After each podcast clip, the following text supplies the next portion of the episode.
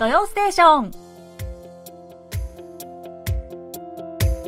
リスナーのリクエスト曲とともに気になるとっておきの韓国を紹介するソウル発情報番組「土曜ステーション」進行役のナビこと超ミスです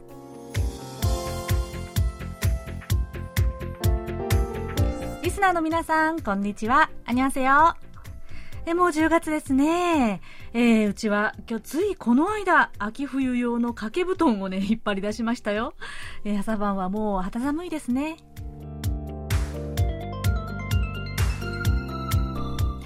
さて、最近またなんかね、韓流カルチャーがもう世界的な話題になってますよね。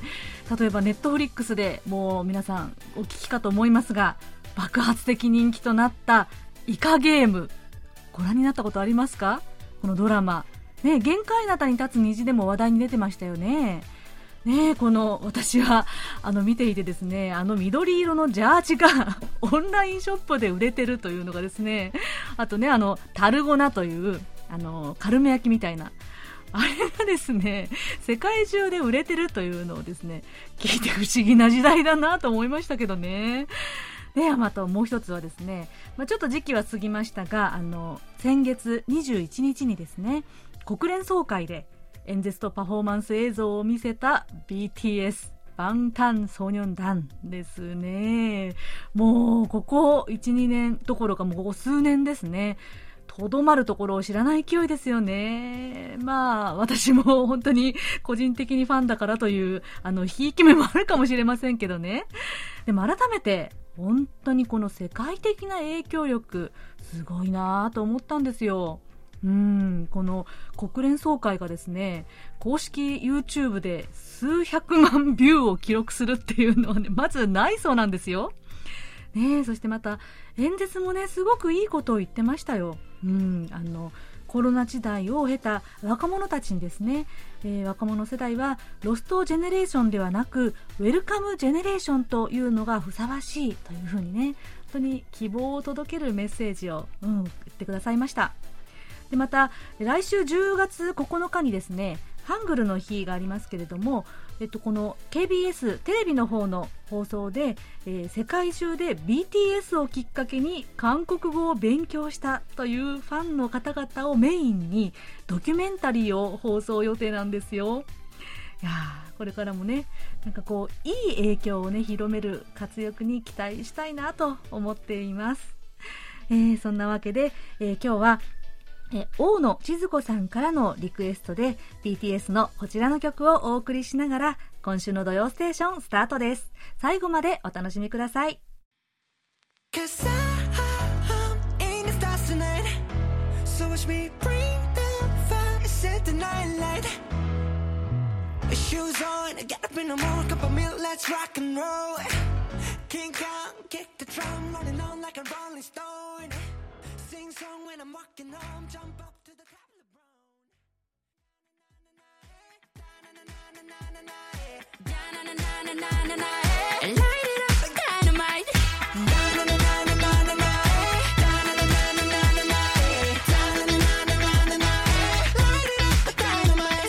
お送りした曲は大野千鶴子さんからのリクエストで BTS バンタンソーニョン団が2020年に発表したダイナマイトでした。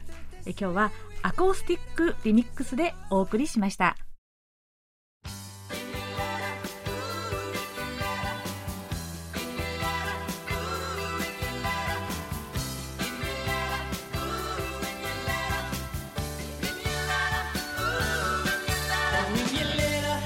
それではリスナーの皆さんから届いたお便りをご紹介します。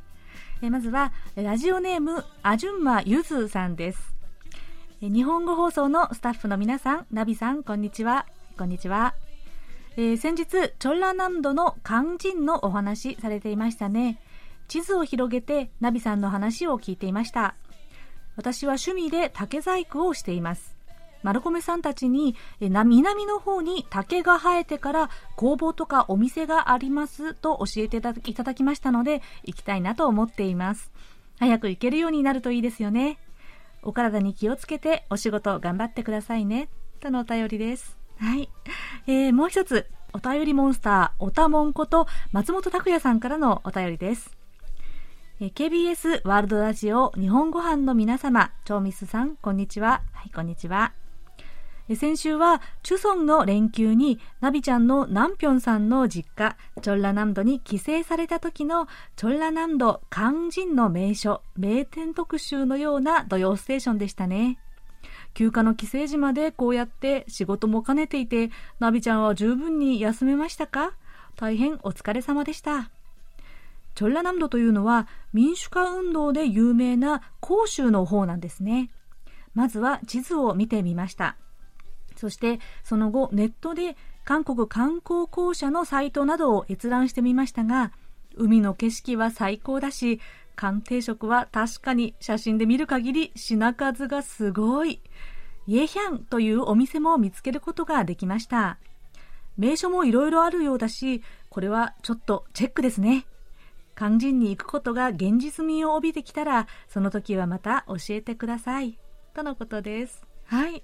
えー、あじゅんまゆずさん、そして松本拓也さん、お便りありがとうございます。えー、先週のソウル暮らしの音でご紹介したチョンラナンド漢字についてのごさご感想ですね。はい。ねもう地図を見ながら聞いてくださって、いや、嬉しいです。ねえ、あじゅんまゆずさん、えー、南部の方で竹細工の工房があるんですね。私も知りませんでした。えー、チョンラナンドの方にあるんですかね。っと探してみたいですね。ねそして趣味で竹細工をされてるということで、ねえ、わどんな作品作ってらっしゃるんですかね。あ気になります。えー、そして、えー、松本さん、いつもありがとうございます。で、私の休暇の 心配までしてくださって、本当にありがとうございます。えー、まあね、あの、中足というのは休めないものだと思っておりますので、はい。えー、そうです。そして、チョンラナムド。これね、確かに名称だけ聞いても、ちょっと分かりにくかったかもしれないですよね。クァンジュというのは、今では、あの、広域市、クァンジュ広域市となっていますけれども、えー、そのクァンジュ、広州のあるエリアです。で日本からですね、観光だと大体、皆さん、プサンとか、キョンジュがある、キョンサンドの方がね、よく行きますよね。なんですが、改めて、チョンラナンドもかなり魅力的だなと思いました。ね、本当に皆さん旅行ができるようになったらぜひ、チョンラナンドへとね、突然広報大使になってみました。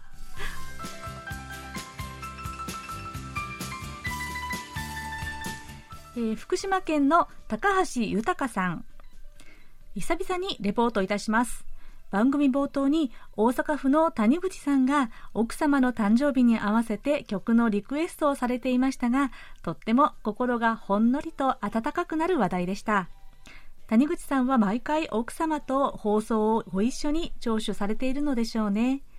ご夫婦揃っての共通の話題、我が家も見習わなければと感じました。現状、我が家の家内はラジオ放送には無関心ですが、テレビで韓流ドラマをよく見ていますので、韓国には関心ありのようです。この機に KBS ワールドラジオの魅力を伝道しなければと思います。さて、ナビさんのご主人のご実家であるチョンラナムド肝心の韓定食のお店をご紹介いただきましたが、定食という言葉から想像する日本の料理と全く異なるようですね。その種類の多さとボリューム、宮廷料理から発祥したようですが、鑑定食について詳しく教えていただけると幸いです。とのお便りでした。はい、高橋さんありがとうございます。ね本当に先週の谷口さん、ね一緒に仲良くラジオを聴いていらっしゃるなんて、谷口さんご夫婦、もうね、羨ましいなと私も思いました。ね高橋さんの奥様は、ラジオよりもカンドラ ということでですね。ではぜひ、この KBS 日本語放送のドラマ韓国語をおすすめしてください。ぜひね、ご一緒に聞いてくださいね。えー、そして、え、肝心レポートのご感想ですが、はい、お便りを読んで改めて気づいたんですが、確かに、鑑定食、これ、半ン式と言うんですけれども、定食って聞くとね、日本語では、この、なんて言いますか、一人前のこの量の分量の定食を想像しちゃいますよね。いや、でもこの五感からはかなり違うんですよ。本当に、まさに宮廷料理からの発祥というだけに、ずらずらっとおかずが並ぶのがもう、これがね、あの、正式なというか、ちょっと高級な鑑定食の方なんですよね。うん。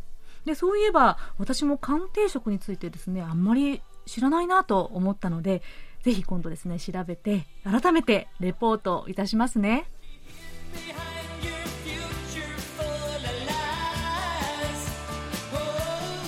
え静岡県の富山義弘さん、こちら9月5日の受信報告とともに送っていただきました。え今回があっという間の感じで終わってしまいました。終わってしまうとまた聞きたくなるので、来週の私のスケジュールを眺めることも少なくありません。今回の内容は全体的に深めの内容でした。特にソウル暮らしの音ととっておき韓国の音はとても勉強になりました。今後の私の生活にも影響を与えるかもしれません。私は9月3日に2回目のワクチン接種が済みました。接種直後は何も起きませんでしたが、就寝直前くらいから腕が1回目と同じくらい痛くなり、今回は寒気がして、翌日は37度の熱が出ました。現在はほとんど平常に戻りました。超ミスさんもポジティブに受けてください。とのお便りでした。はい、富山さん。手書きでね、お便りちゃんと受け取りました。ありがとうございます。ねえ、この、あっという間に終わっちゃって、また聞きたくなるなんてね、もう最高の感想ですよ。本当に嬉しいです。ありがとうございます。でね、聞いてくださった9月4日の放送はですね、えー、韓国での、あの、ソウル暮らしの音では、えー、韓国での人の呼び方、まあ、名称、まあ、夫婦でとか、えー、恋人同士、または会社で上司や関係性において変わる名称について話しましたね。そして、尾形先生のとっておき韓国ノートはですね、えー、韓国での朝鮮、朝鮮という言葉の使われ方でしたね。本当にじっくり聞いてくださってね、嬉しいですね。えー、そして富山さん、ワクチン完了されたんですね。うん。やっぱり皆さんね、私の周りでも2回目の接種の方がかなりしんどかったっていう方がね、多いようなんですよ。うん、私はいよいよ今月、えー、10月3週目にですね、2回目のワクチンを打ちます。うん、ドキドキ。1回目は何ともなかったんですけどね。うん。でも、本当皆さんもね、ワクチンを受ける方、そして、まあ、事情でワクチンを受けない、受けられないという方もいらっしゃるでしょうが、季節の変わり目なのでですね、本当に体調管理にはくれぐれもお気をつけくださいね。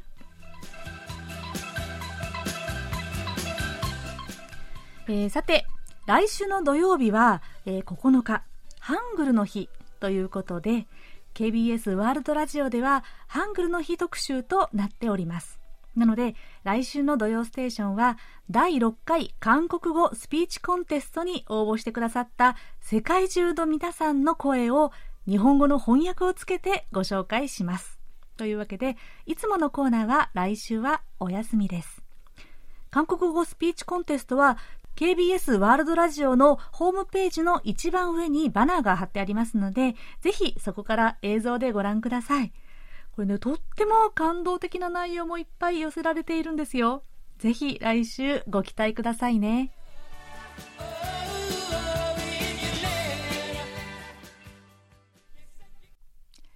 それでは、こちらのコーナー行きましょう。空耳ハングルえー、今日ご紹介するのは、長野県の相馬秀樹さんからのご投稿です。えー、先週9月25日の空耳ミュージックで、ウェンディの Like Water が取り上げられていましたね。この曲、4月13日の限界灘でも流れていて、それを聞いて、及川和明さんとは違う空耳を見つけていました。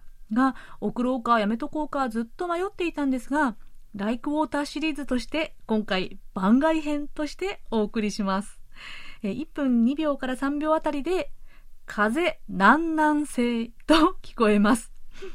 題名がライクウォーターですが、この曲から爽やかな風も感じます。イメージとしては5月かなということです。はい、相馬さん。えー、これはなかなかレアケースですね。えー、先週の及川和明さんに続いて、同じウェンディの曲でですね、別の空耳を発見ということで、面白そうですね。はい、どんな部分なんでしょう。では、早速聞いてみましょう。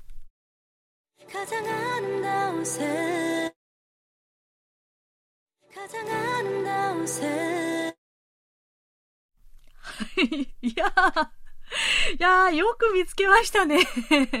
これはシンプルに風南南西言ってますね。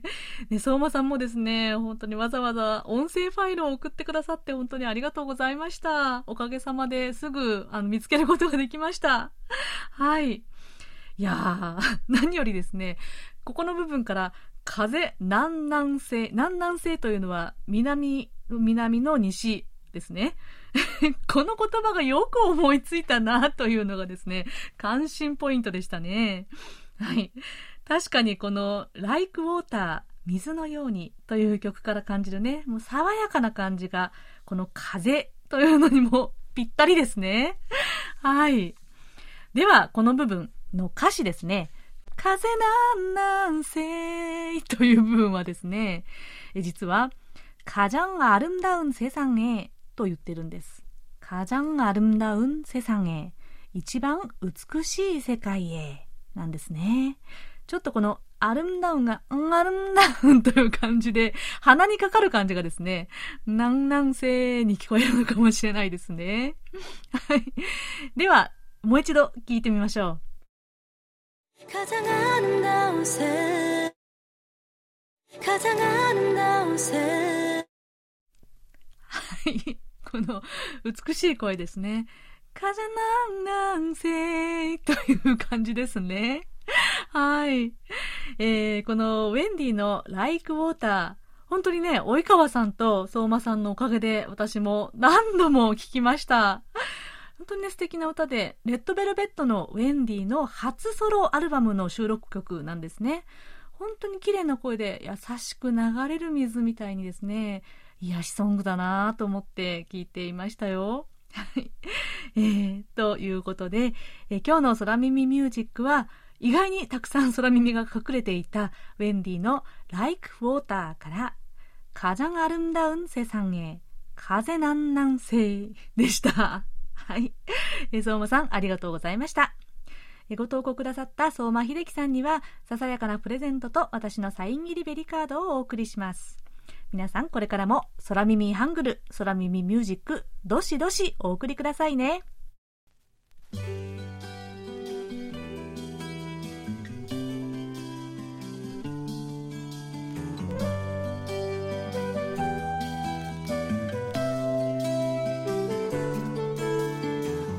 가을이오면눈부신아침햇살에비친그대의미소가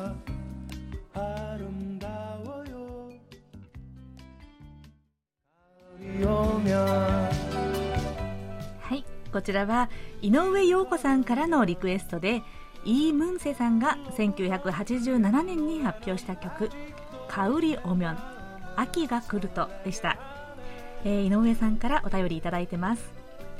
10月のテーマ「秋に聴きたい曲は」イームンセの「秋が来ると」をリクエストします。結婚する娘が10月10日に新居へ引っ越します。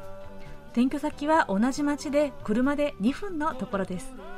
娘とは長く一緒にいたので秋の訪れとともに嬉しいのと寂しいのが半々の気持ちになると思います。とのことです。ね井上さん。ちょっと寂しいでも嬉しい秋の訪れですね。娘さんのご結婚お祝いいたします。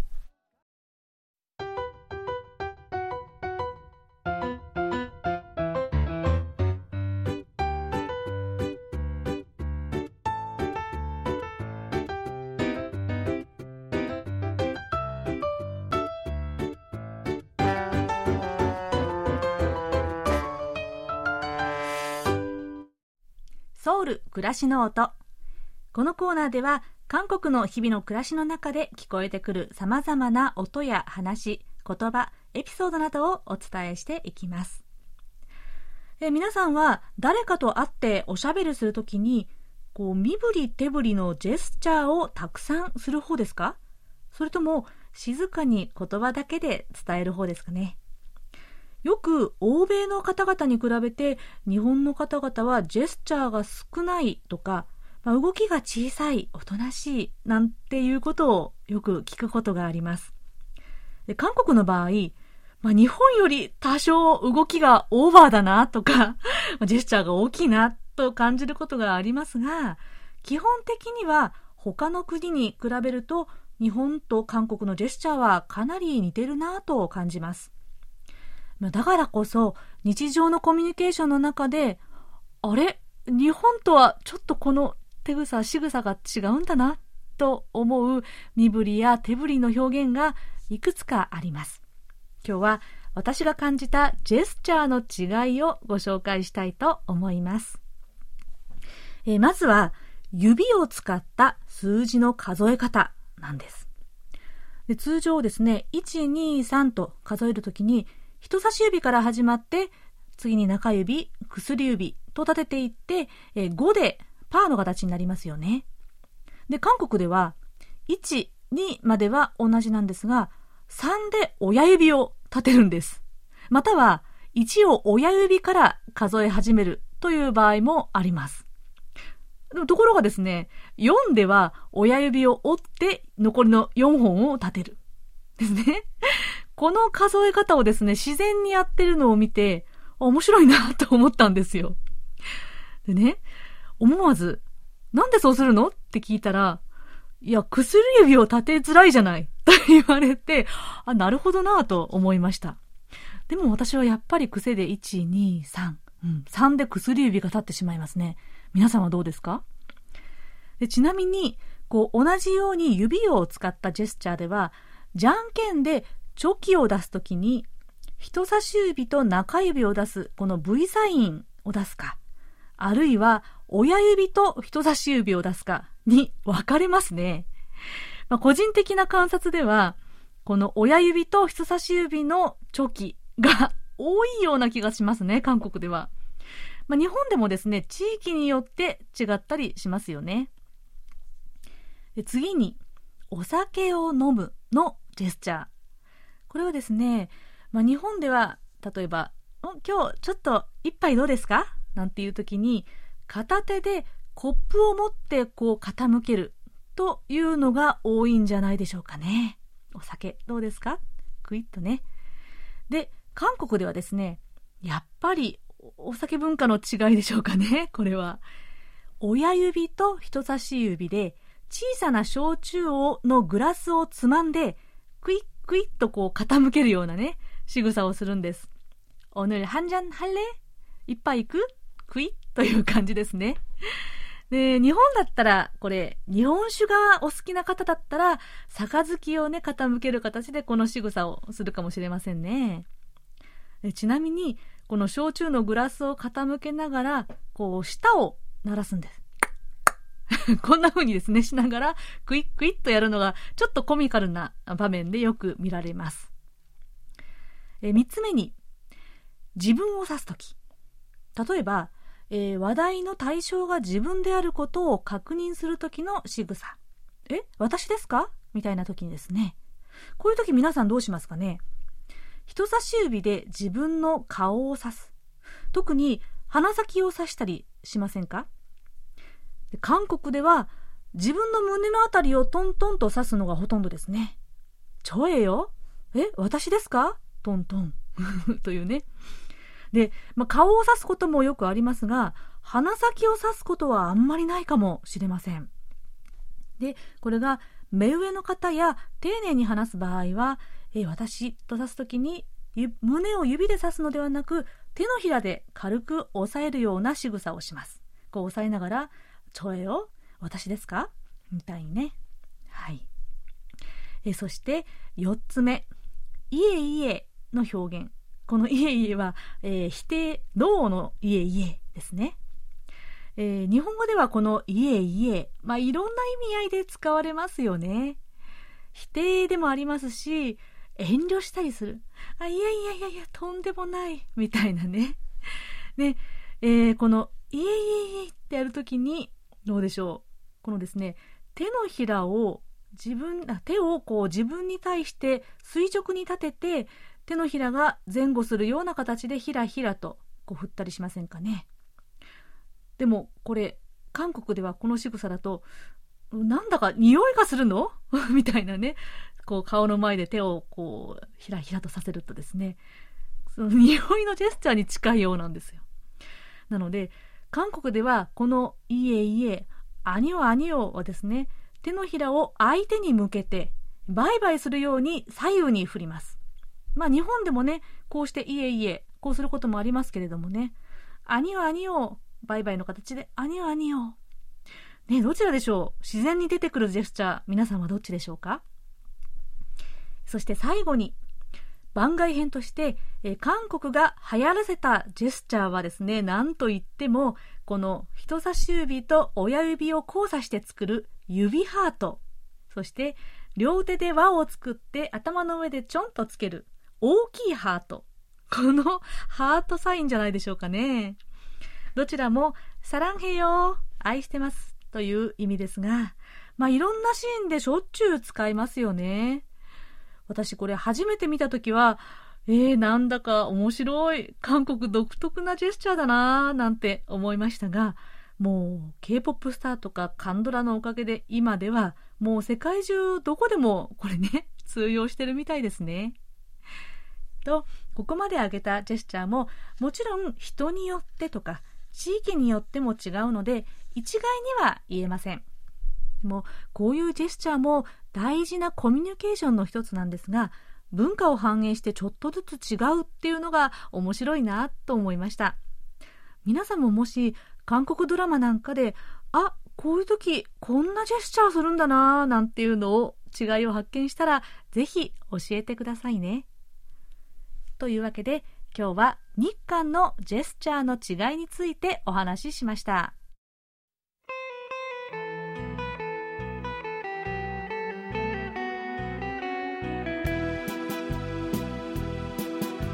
사랑하는나의밤이새도록잠못이루네오늘도애타게お送りした曲は深川浩二さんからのリクエストで1960年代のイタリアの歌手ウィルマ・ゴイクのヒット曲「花のささやき」の韓国語カバー イー・クンミーさんが1998年に発表した「ゴチェ・ソクサーキン花のささやき」でした。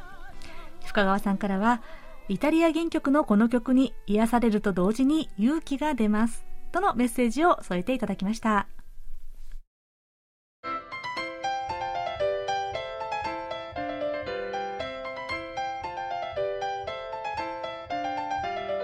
とっておき韓国ノート今さら聞けない韓国入門。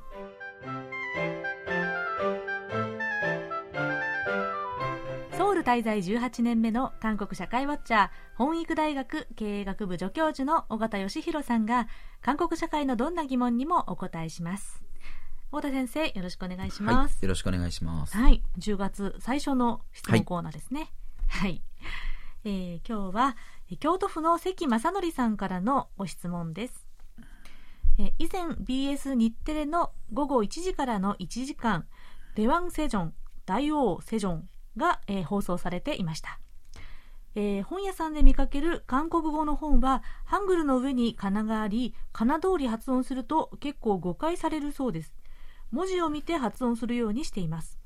正しく韓国語の発音は文字を見て発音しないと仮名通りの発音は誤解されやすいのですか？独学で韓国語を学ぶためのコツがあれば教えてください。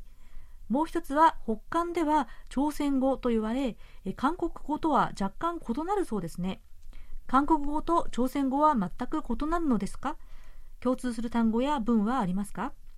ちなみに僕はセジョン・デワンは、えー、読み書きできない庶民のためにハングルを創設された人物であり尊敬しています。とのことです。はい。はい、えー、韓国語と朝鮮語が全く異なるということではないと思うんですね。はい。あの、まあ、その、言語ですね、うん、えー、ここで使われている言語をどう表現するかという違いなのかなと、うん、まあ、ちなみにあの韓国語じゃなくてですね、えー、韓国がハング語ですよね、うん、えー、朝鮮語朝鮮語ってことになるんですが、ハング語じゃなくてハングンマルとかね、朝鮮マル、えー、それから、まあ、自分たち同士で会話するときには売りマルなんていう言い方もね、うん、えー、自分たちの言葉、うん、私たちの言葉。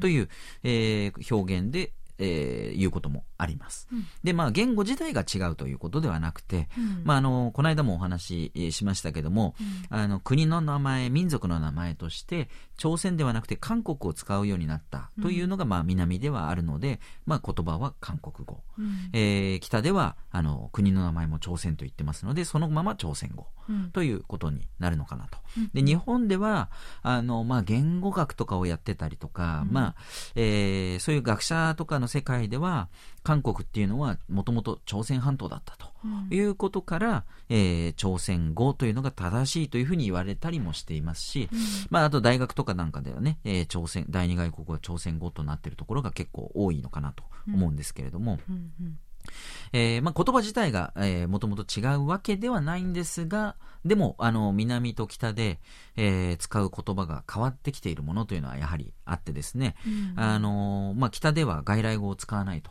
まあ、戦時中の日本もね、えーうん敵国の言葉とというふうにして、英語の表現を使わなかったとかっていうようなのと近いのかなと思うんですけれども、うん。例えば、えー私サッカーが好きなんですが、サッカーあーでね、パスなんていうのは、うん。まあ、韓国語ではもうもうペスっていうふうにね、えーそのまま、ボールをえーパスするの。えーそのパスはね、ペス。えペスっていうふうに韓国語的な発音で言うんですけれども、ええ。ー北ではそれをね、四行と連結って言ったりするというような話を聞いたこともあります。じゃあ玉を連結するとか言うんですか？そうですね。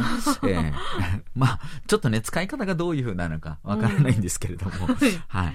えーとか、そういうふうにして、こう、外来語をね、避けて、えー独特の表現をするというのがあったり、うん。あと、韓国語でよく使う、その、ケンチャンタ、ケンチャナ、うん。ケンチャナね、うん。大丈夫っていう言葉ありますけれども、うん。これを同じような時に使う言葉として、北では、イルオプタとね、まあ、ことではないっていうような、ん 直訳すると言葉なんですけれども、うんえーまあ、そういう表現を主に使うと、うんえーあのいうような違い、えーうんというのはあのあるんだなと。うんまあ、ただ、もともとは同じ言葉なので、表現が違ってくると。まあ、ちょっと極端に違う方言ぐらいに思ってもいいのかなという気はします。うんあの、言葉だけじゃなくてね、あの、イントネーションとかも、雰囲気もだいぶ違ったりしますからね。はいはい。で、えー日本ではですね、NHK への外国語講座としてね、まあ、いろんな国の言葉がありますけれども、うん。えー韓国語が解説される際にもですね、えーいろいろ議論になったそうなんですね、名称が。うんうんで、えーまあ、韓国語とすべきか、朝鮮語とすべきかと。まあ、それぞれ、えー主張するう立場がいろいろあってですね、はいえー結果的にハングル講座で決着をして今に至るわけなんですけれども、うんまあ、各国の言葉、話し言葉がね、タイトルになってるうわけですけれども、うんハングルっていうのは文字ですよね。そうですよね。はい。で、ハングルっていうのはもともと韓国語の意味としては偉大なる文字というね、うんえーそういう意味があありますので、うんえーこのハングル講座の、まあ、なんていうんですかね、副作用というか、うん。影響なのか、ハングル語っていう人がね、結構いたりするんですけれども、これはえーね、ハングル語っていうのはちょっとね、おかしくてで、やっぱり文字を、なので、うん。えーこれがさらにあと、ハングル文字っていう人もたまにいるんですよね。えーこれは、あの、偉大なる文字文字ってことになっちゃうので、いや、ちょっとやっぱり意味としておかしいと。ハングルっていうのがもうそもそも文字で、文字。うん。はい。えーですから、そういう意味では、あの、外国語講座としてハングル講座ってなったのが、まあ、苦肉の策だったという背景があります。そうですね。はいえーさて、それで、えーまあ、韓国語をね、うん学ぶときにハングルというのは、えーもう必須でありますけれども、このハ,、ングルが、えー手強いわけですが、はい。子音、母音に合わせてパッチムというものがありますね。えーこのパッチム、修正と言われたりもしますが、このパッチムが、えーなかなか日本語ネイティブのお人には難しいと。えー日本語にない音の種類もありますし、その区別のお仕方も日本語の世界にはないわけなんですけれども、うんえーまあ日本語は基本的に母音で終わるのが普通ですよね。うんえーまあ50音の中で、うん以外はみんな母音がね、うんあいうえおのどれかで、えー音が終わるわけですけれども、うんパッチムというのは子音で終わる形になる音なわけです。はい。えーそれを、えーあの、関さんがおっしゃったようにですね、うん仮名で振り仮名を振ってですね、ハングルを表現するようになると、おかしなことになってしまうわけです。うん。例えば、イムニーダっていう言葉ありますよね。はい。えー何々ですっていうことですけども、うん。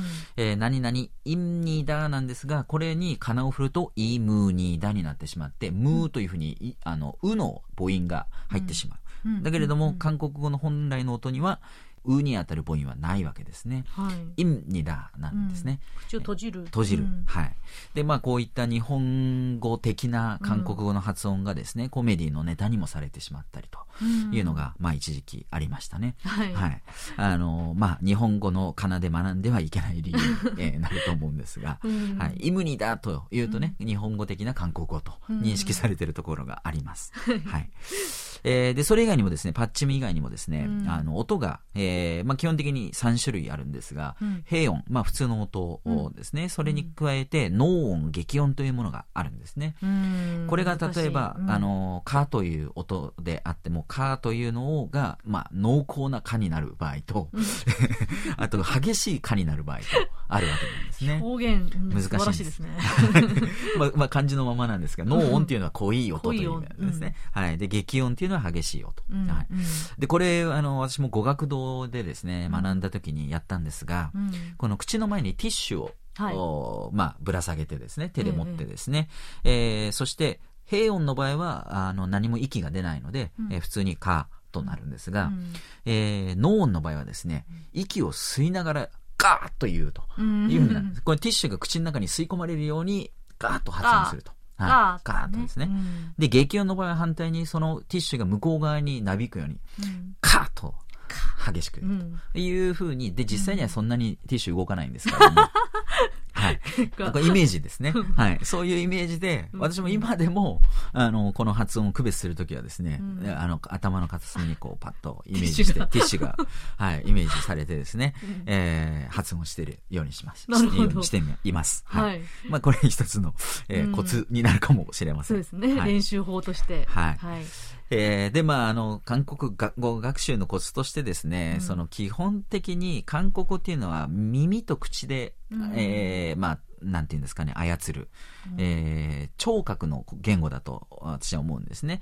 で、日本語っていうのは、あの、ビジュアル、えー視覚的な言語かなと。ほうえー思うんですね。というのは、まあ、音がそもそも50音、えー少ないわけですね。多分、世界的に見ても、まあ、あの、どこの言語を学ぶときも、あの、発音で苦労するというのは多分そういうとこだと思うんですが、えーその代わり漢字とか、えー日本語のまあ文章を書くときとかね、話すことはともかくとして書く文章になると、突然こうネイティブの、ネイティブとノンネイティブの差が大きくなるのが日本語かなと思うんですね。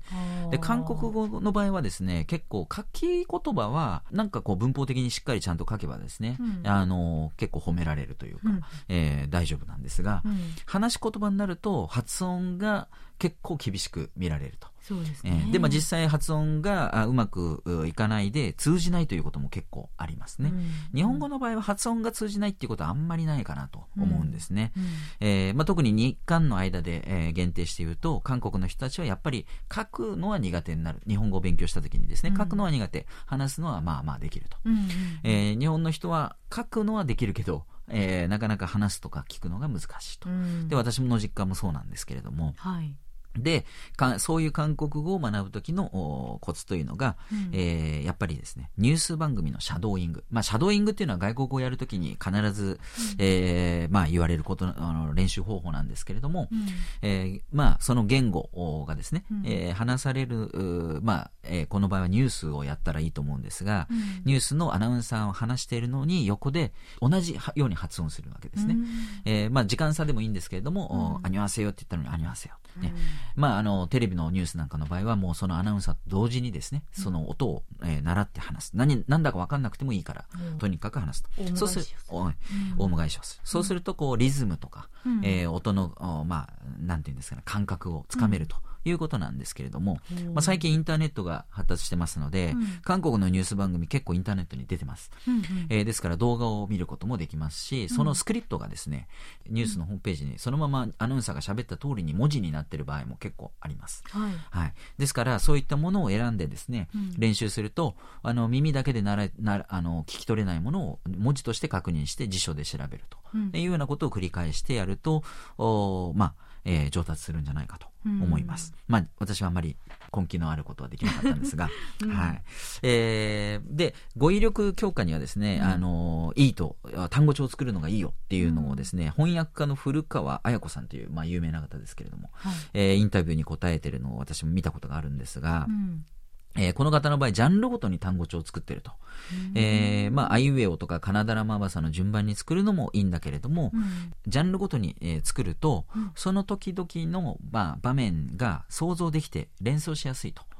で、確かにその、単純に覚えるのって難しいんですけども、ええ。どんな時に使った言葉だなとかっていうのが分かると、おその定着しやすいっていうのはあると思うので、ええ。まあ、経済、スポーツ、芸能とかジャンルごとにですね、うん。えーその登場した背景とか、まあ、例文とかと合わせて単語帳を作っていくといいんじゃないかというアドバイスがありました。うん。で、あと、まあ、あの、独学ではないんですが、うん。えー酔っ払いながら練習をするとですね、非常にこう、あの、効果があるんじゃないかと。そうなんですか？あの、酔って記憶がなくなる人はちょっとあんまりダメかもしれませんが、私はお覚えてられるタイプだったので、はい。あの、酔っ払うとですね、ええ。ネイティブの相手もですね、うん。遠慮がなくなるんですね。ええそうするとどんどんもう、あの、わかんないとかね、うん。何言ってんだとかね、うん。えーおかしいとかね、えーもうネイティブじゃないのに、うん。ネイティブみたいなことを要求されるわけですね。あなるほど。えーで、こっちもよ容赦なくなるわけですね。容赦なくなるわけです。で、うん。こっちも酔っ払うと、恥ずかしげもなくですね、チャレンジするようになるんですね。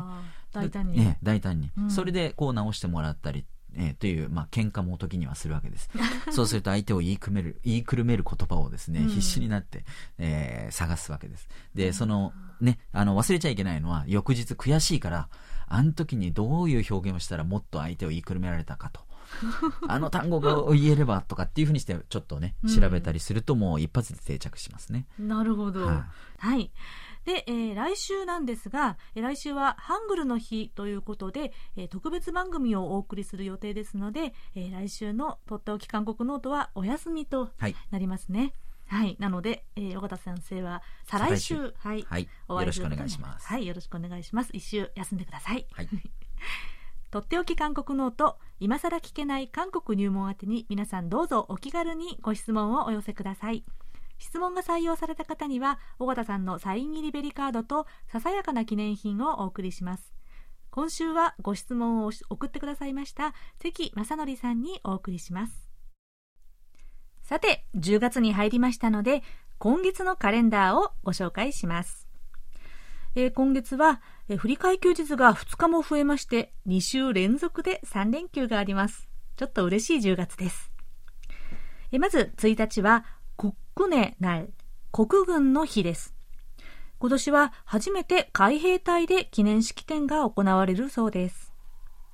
3日は下천절回転節。えー古朝鮮の建国を記念して制定された国慶日です。そして4日、えーに月曜日は振り替え休日です。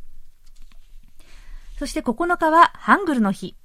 훈민정음、 訓民正音、いわゆるハングルが作られて広く交付されたことを記念する日です。これは11日が振り替休日となります。そして16日はプマ民主構想記念日です。1979年にプサンとマサンを中心に起こった民主化闘争。この事件から40年経った2019年に初めて10月16日が国家記念日に指定されました。ということで10月のカレンダーでした。では、そろそろお別れの時間です。クロージングはラジオネームマルコ・ダボンさんからのリクエストです。